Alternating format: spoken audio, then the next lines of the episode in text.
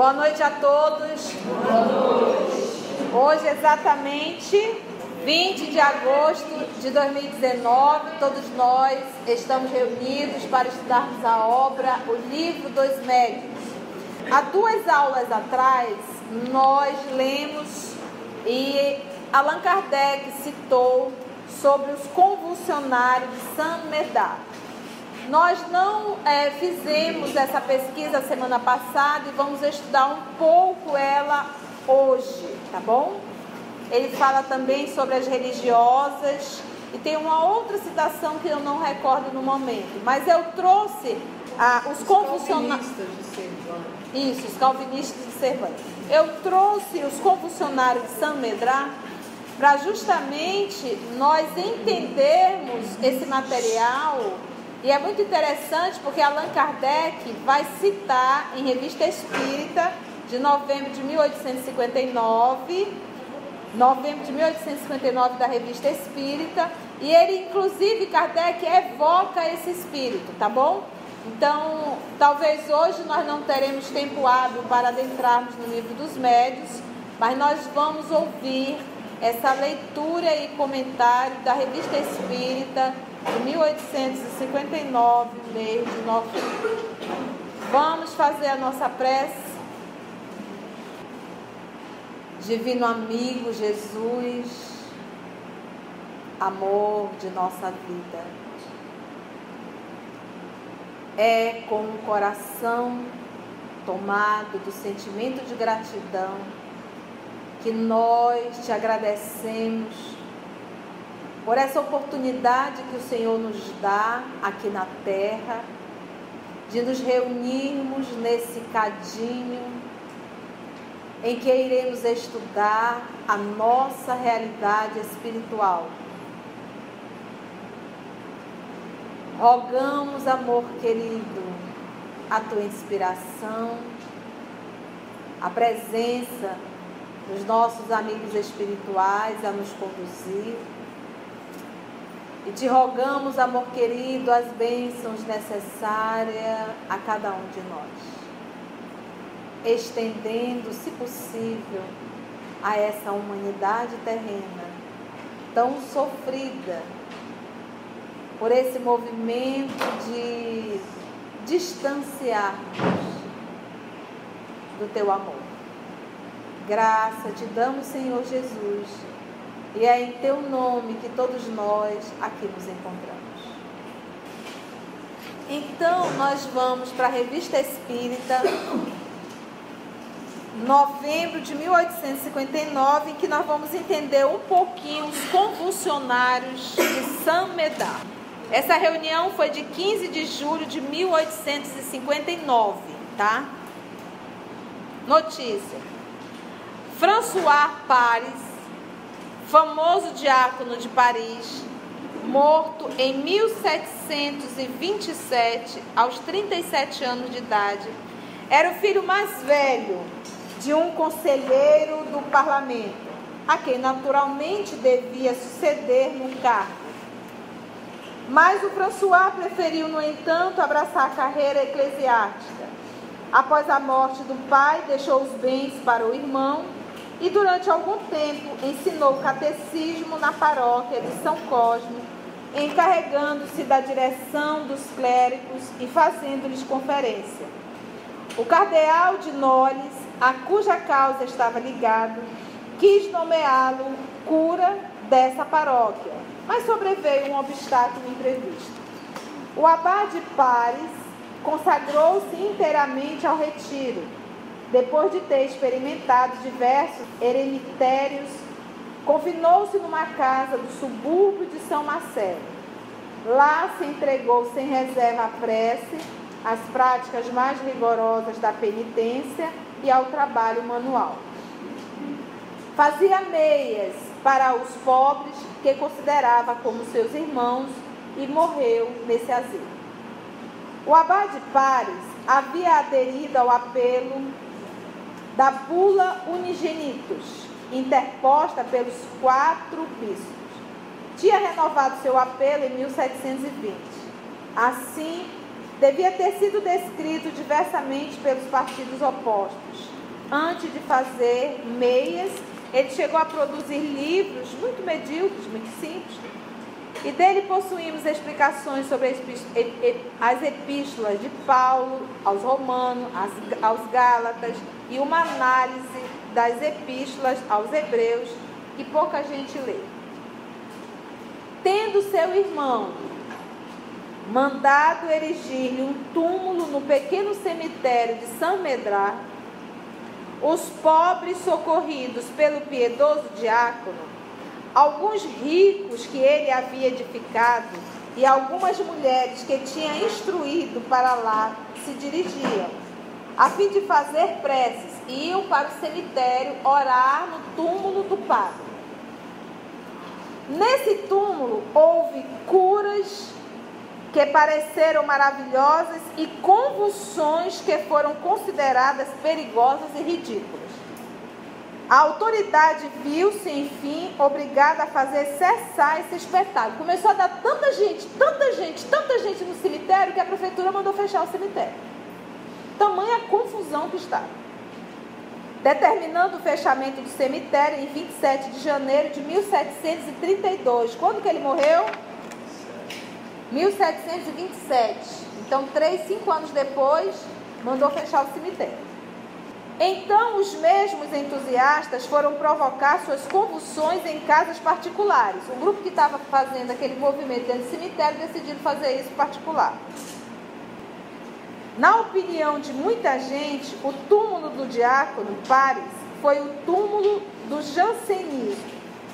Mas algumas pessoas julgaram ver o dedo de Deus tornando-se mais ligadas a uma seita capaz de produzir tais maravilhas.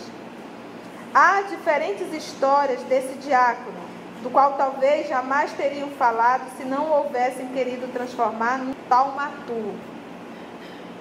Entre os fenômenos estranhos apresentados pelos convulsionários de Samedrá, citam-se a faculdade de resistir a golpes tão terríveis que os corpos deveriam ficar triturados. A pessoa entrava no transe, batia e não sentia nada. A de falar línguas ignoradas ou esquecidas, línguas mais antigas. Um desdobramento extraordinário da inteligência.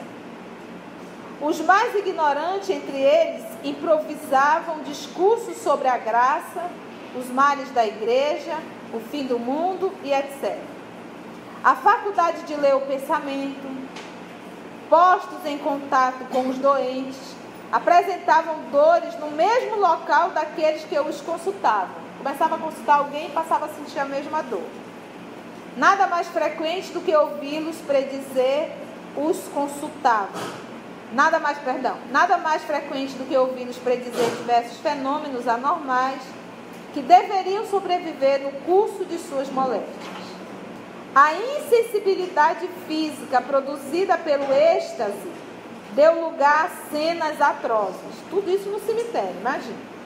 A loucura chegou a ponto de realmente crucificarem vítimas infelizes, a fazer-lhes sofrer todos os detalhes da paixão do Cristo.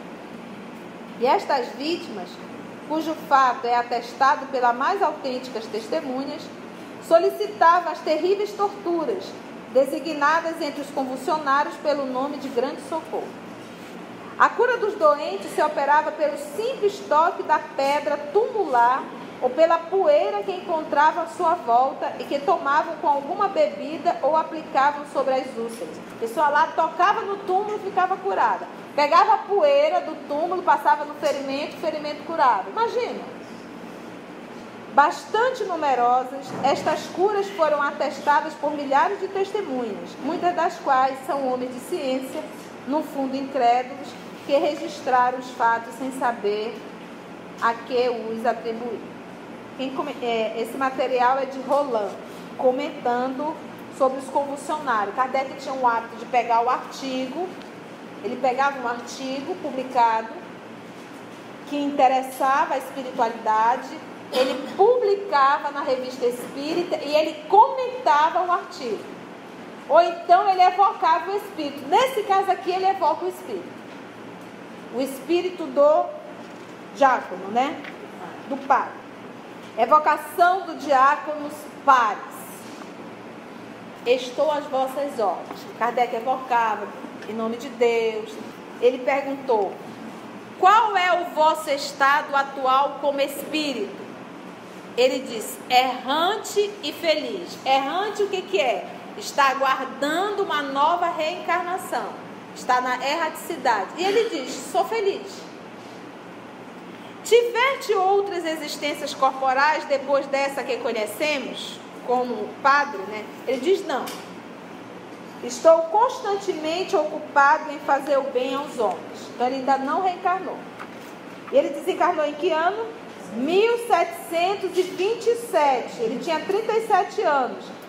A evocação foi em 1859. Ele já está o povo de matemática, ele já está quanto tempo no mundo espiritual? 1859 menos 1727. 132 o professor de matemática. Ele não reencarnou ainda.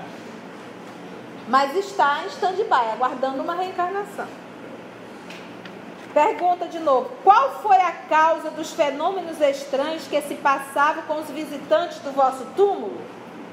Intriga e magnetismo. Observação. Kardec tem uma observação. Lembra que o pessoal ia para lá, entrava em êxtase, falava em línguas diferentes, é, é, no túmulo e, e ficavam curados, pegavam o pozinho do túmulo e curavam. Vamos ver.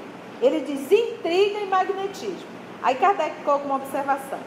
Entre as faculdades de que eram dotados os convulsionários, reconhecemos algumas sem a menor dificuldade, das quais o sonambulismo e o magnetismo oferecem numerosos exemplos. Sonambulismo, tu não vai nem pensar aquela pessoa que fica andando dentro de casa, não é isso.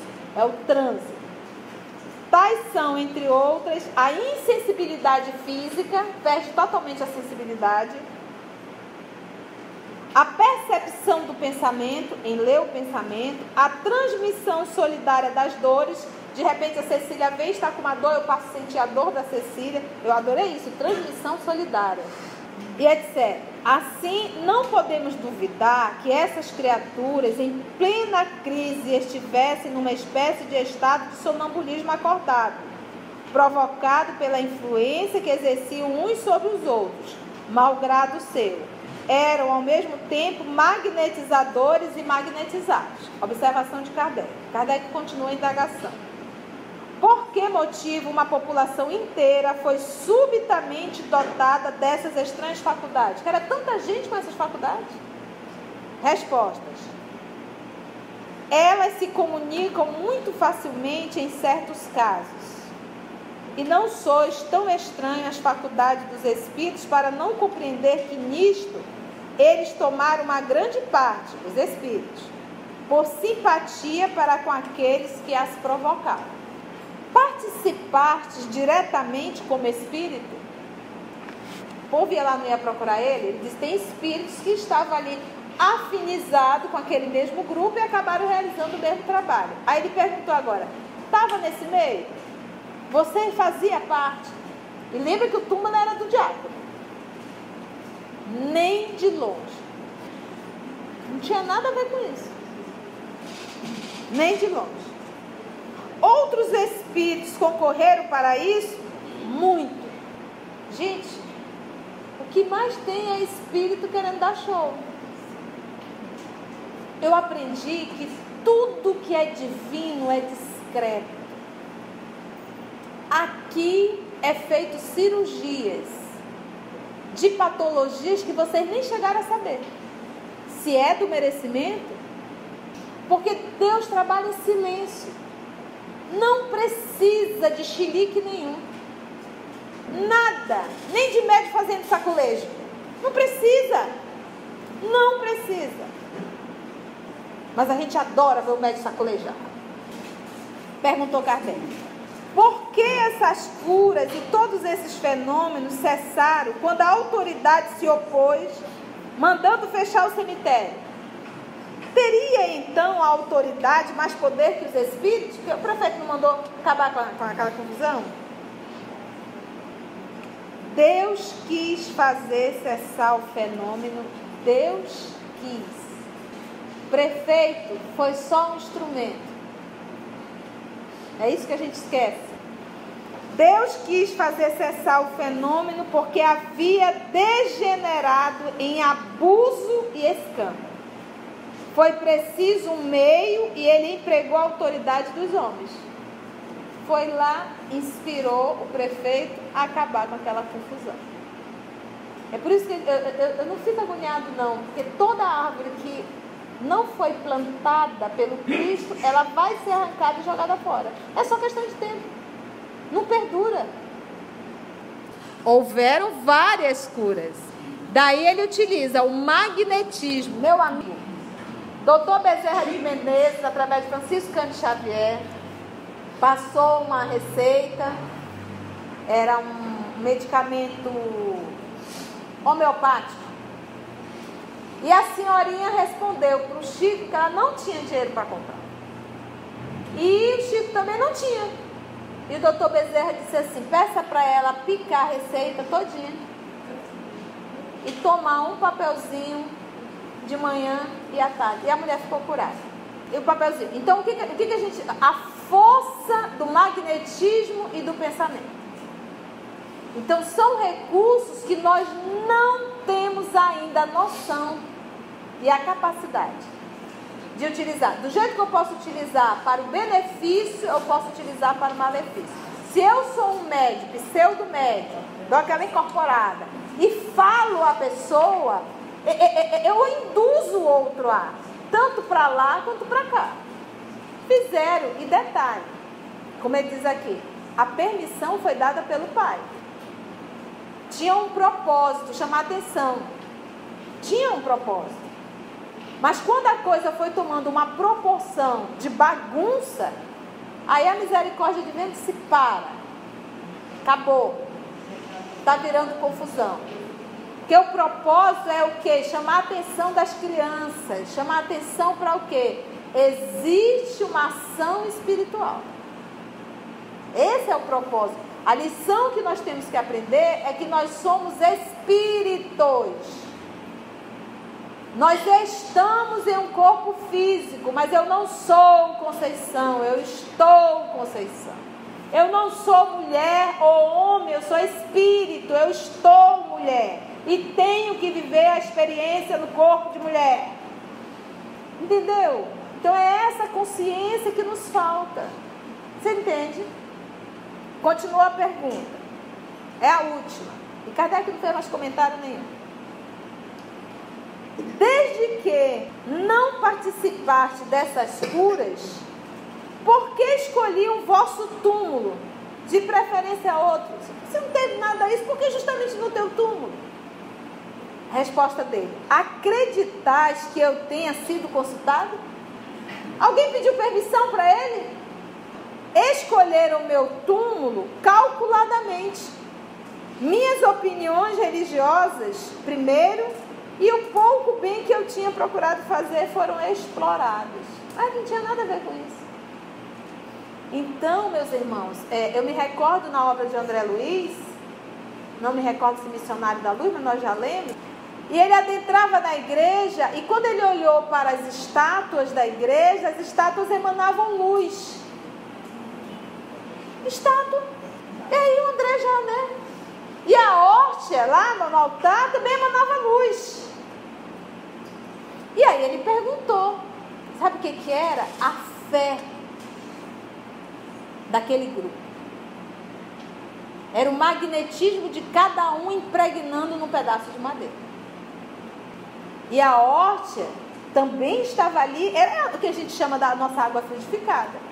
O padre estava agoniado para terminar a missa, quando ele tocava na horta, a horta escurecia. O magnetismo dele. Todos nós temos magnetismo. A gente pode curar em um abraço, como a gente pode matar em um abraço. E quando ele colocava na boca da criatura, escurecia de vez porque ninguém estava preparado. Entendemos? Então, magnetismo, a fé, a fé. Por isso que o nosso Senhor Jesus dizia: Tu fostes curado pela tua fé. Ok? Então, dos três, nós trouxemos só essa pesquisa, tá? vai falar das, da, das freiras também, mas aí o texto já seria muito longo, também está em revista espírita, em que o, o, o, o, padre que foi lá exorcizar as freiras, eram as religiosas, ele pediu para que os demônios que estivessem nelas pudesse entrar nele, que era para ele cuidar dos demônios. Gente, isso foi uma confusão. Esse, esse padre ficou complicado. Depois ele foi até é, é, é, é, preso pela Inquisição. Foi um trem bem complicado isso. Vamos para o livro dos médios? Pronunciamos há pouco, ele está falando do maravilhoso e do sobrenatural. Então, quando a gente vai ler do maravilhoso e do sobrenatural que está em Revista Espírita, a gente vai percebendo a quem que Kardec estava respondendo no livro dos médios. Porque várias, várias pessoas fizeram vários artigos criticando a doutrina espírita. E o que, que Kardec fazia? Pegava esse artigo, publicava a revista espírita e ele, ele, Kardec, ia comentando ponto a ponto. E os comentários de Kardec são maravilhosos. E, e duro, direto. Então vamos lá, 15. Pronunciamos há pouco a palavra milagre. Uma ligeira observação sobre o assunto não será despropositada neste capítulo que trata do maravilhoso. Na sua acepção primitiva e por etimologia, né, que é o estudo da própria palavra, a essência da palavra, o vocábulo milagre significa coisa extraordinária coisa admirável de se ver. Mas, como tantas outras, essa palavra se afastou do seu sentido originário. Por milagre se entende hoje, segundo a academia, um ato de, do poder divino, contrário às leis comuns da natureza. Então, contrária à natureza, passa a ser um milagre. Tal é, com efeito, a sua acepção usual, e apenas por comparação e por metáfora, ela é aplicada às coisas comuns que nos surpreendem e cuja causa não se conhece. É alguma coisa que a gente super, nossa, foi um milagre, né? Não entra de modo algum em nossas cogitações examinar se Deus terá julgado útil, em certas circunstâncias, derrogar as leis que ele, Deus mesmo, estabeleceu. Estabeleceu. Por exemplo, se essa mesa aqui, se essa cadeira levantar-se, rodopiar, alguns vão dizer que é um milagre, porque é algo extraordinário, é algo que, que, que pode ter acontecido para a Conceição levantar essa cadeira. Para um estudante da doutrina espírita, não é um milagre, não está contra a lei natural, Existe a ciência que explica o fenômeno, que nós vamos ter que estudar sobre o fluido, certo? Nosso objetivo é unicamente demonstrar que os fenômenos espíritas, por mais extraordinários que sejam, não derrogam de maneira alguma essas leis e não têm nenhum caráter miraculoso. Assim como não são maravilhosos ou sobrenaturais. Não é, não tem nada de maravilhoso sobrenatural. O milagre não se explica. Os fenômenos espíritas, ao contrário, se explicam da maneira mais racional. Não são, pois, milagres, mas simples efeitos cuja razão de ser se encontra nas leis gerais. O milagre apresenta ainda outro caráter, o de ser inusitado e isolado. Ora, desde que um fato se reproduz, por assim dizer, à vontade e por diversas pessoas, já não pode ser um milagre. Então, ele diz milagre é algo isolado. Então, se em vários lugares as mesas estão girando, então já não é um milagre, está acontecendo em vários cantos. Vocês estão entendendo? Aos olhos do, dos ignorantes, a ciência faz milagre todos os dias. É por isso que antigamente, antigamente é ótimo, né? Os que sabiam mais do que o povo passavam por feiticeiros. E como naquela época se acreditava que toda a ciência sobre-humana vinha do diabo, eles eram quem? Queimados, dando uma cutucada aqui na Inquisição, Santo Ofício. Hoje, olha, o Galileu Galilei, para não perder a cabeça, na Inquisição, ele teve que dizer que quem girava em torno de quem? Óbvio que os planetas estão girando em torno do Sol, mas não, ele não podia. Para a igreja, o Sol gira em torno do planeta. Então ele teve que ir ao Santo Ofício, ele foi a julgamento e teve que abrir mão do óbvio. Quem gira em torno do Sol? Quem gira, quem gira, quem gira? E ele disse assim: O Sol gira em torno da Terra. Aí ele saiu mais um pouquinho e disse: gira, gira. Ele tentou, mas ele, para ele não perder a cabeça, ele teve que fazer isso.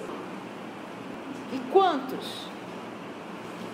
Hoje, que já estamos muito mais civilizados, contentamos em enviá-los para os, os hospícios. É doido, é louco, né? Envia... Se um homem realmente morto, como dissemos no início, ressuscitar por intervenção divina, haverá aí verdadeiro milagre. Porque isso é contrário às leis da natureza. Então nós já sabemos que o caso do Lázaro, e Jesus deixa bem claro. Senhor, Lázaro morreu. Ele diz: Lázaro não morreu. Lázaro dorme. Jesus não ia dizer Lázaro está no processo catalepsia. Então ele diz, Lázaro dorme. Já estava difícil entender isso. Que Lázaro dormia, né? Ele não chegou e disse assim, é, Lázaro está morto, eu vou ressuscitar. Se fosse o médico bobão, né? O médico bobão faz isso. Como ele era médio de Deus, Lázaro não está morto, Lázaro morre. E ele chama. Estava no processo de catalepsia e que nós sabemos que a criatura chega. Você jura que está morto, mas não está. Por quê? Uma vez o espírito desligando-se totalmente do corpo, não há possibilidade mais de retorno. Se, porém, esse homem só tem da morte a aparência, olha lá, se ainda há nele um resto de vitalidade latente e a ciência ou uma ação magnética consegue reanimá-lo, para as pessoas esclarecidas, isso será um fenômeno muito natural. Gente, Jesus era médium de Deus. E detalhe: quem tinha que ficar doente, ficou doente. Porque o que, que a gente percebe? As patologias, as doenças, são processos expiatórios ou provação.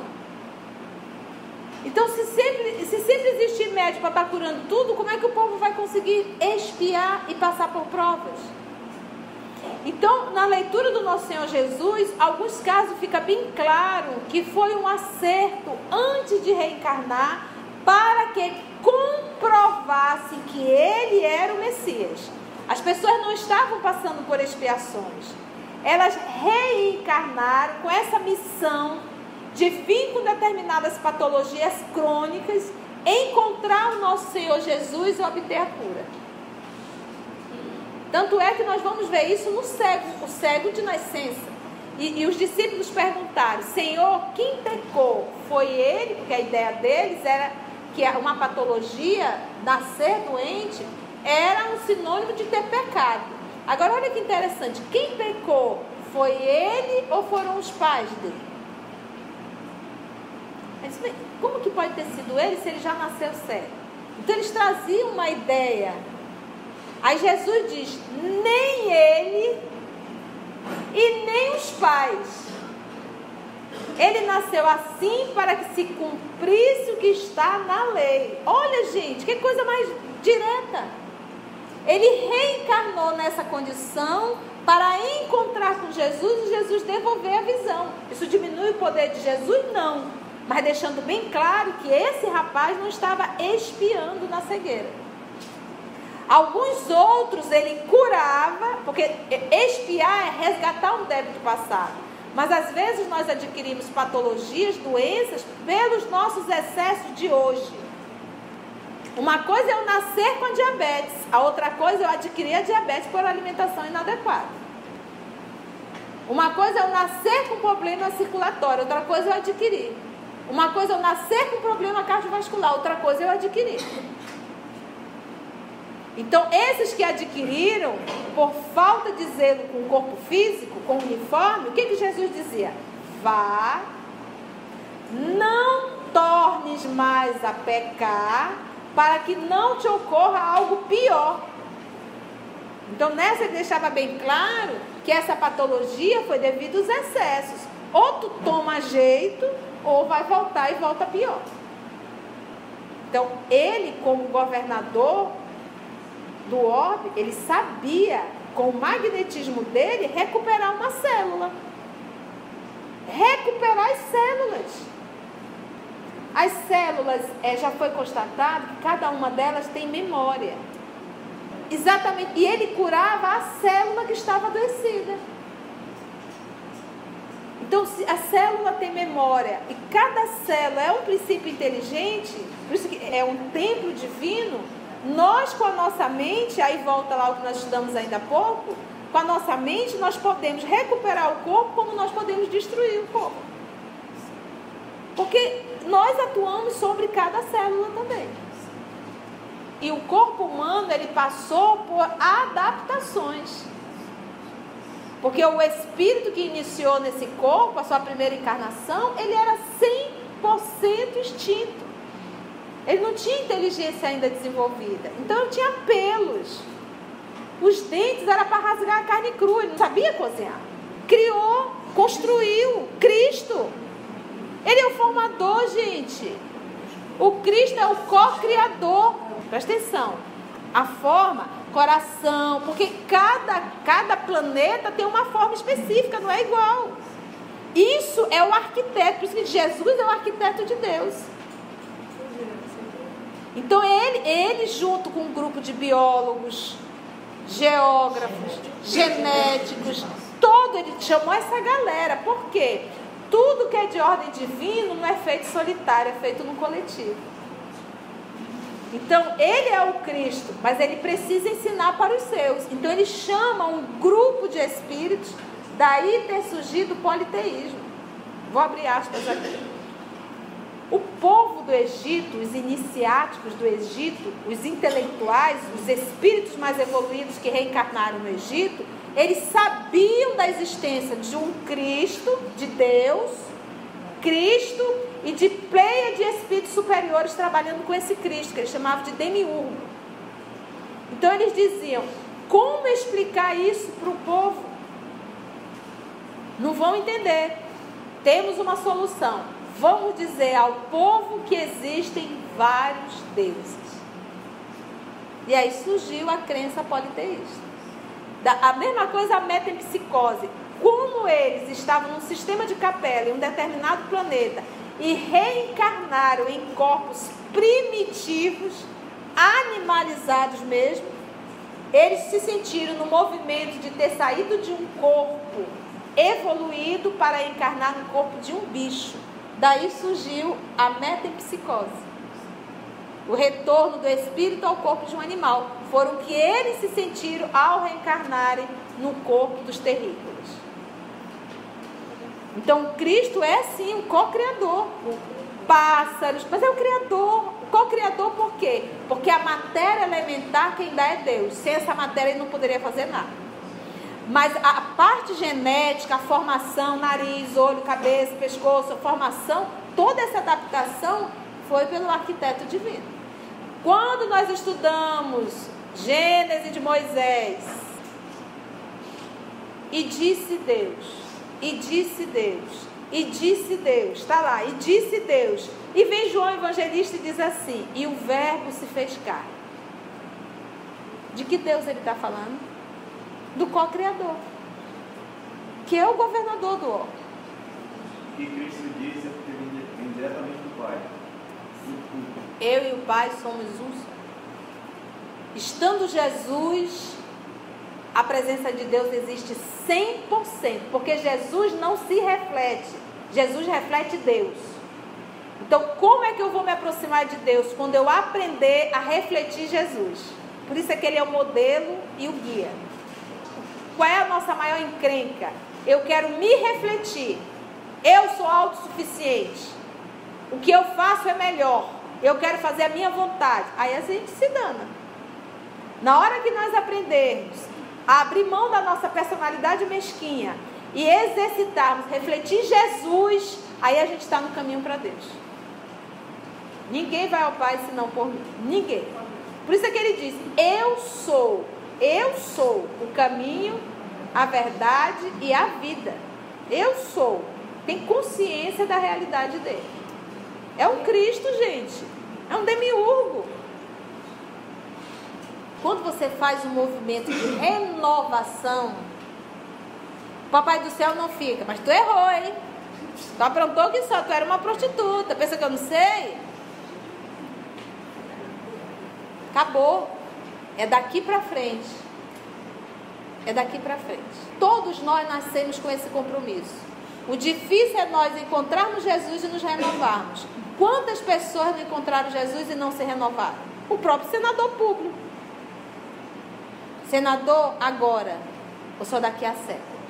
Convida a todos. Só vai quem quer. Livre-arbítrio. Se existe uma lei inderrogável, é a lei do livre-arbítrio. Não tem, não tem como chegar e dizer a partir de hoje para fazer o que eu quero, acabou. Não existe. Não existe. Muitos são chamados, poucos são os que escutam. Não escuta. Se não escuta, como é que vai ser escolhido? Entendeu? Então é uma questão de. Primeiro a gente tem que entender o que é pecado. Você está entendendo? Isso aí ia aprofundar. O que é pecado, a nossa ideia de pecado. Se, porém, esse homem só tem da morte a aparência, se há nele um resto de vitalidade latente e a ciência ou uma ação magnética consegue reanimá-lo, para as pessoas esclarecidas, isso será um fenômeno muito natural. Todavia, aos olhos do povo ignorante, o fato passará por milagre e seu autor será perseguido a pedradas ou venerado, conforme o caráter dos indivíduos. E aí vamos parar aí, tá bom? Perguntas? Beijo no coração, até o nosso próximo estudo.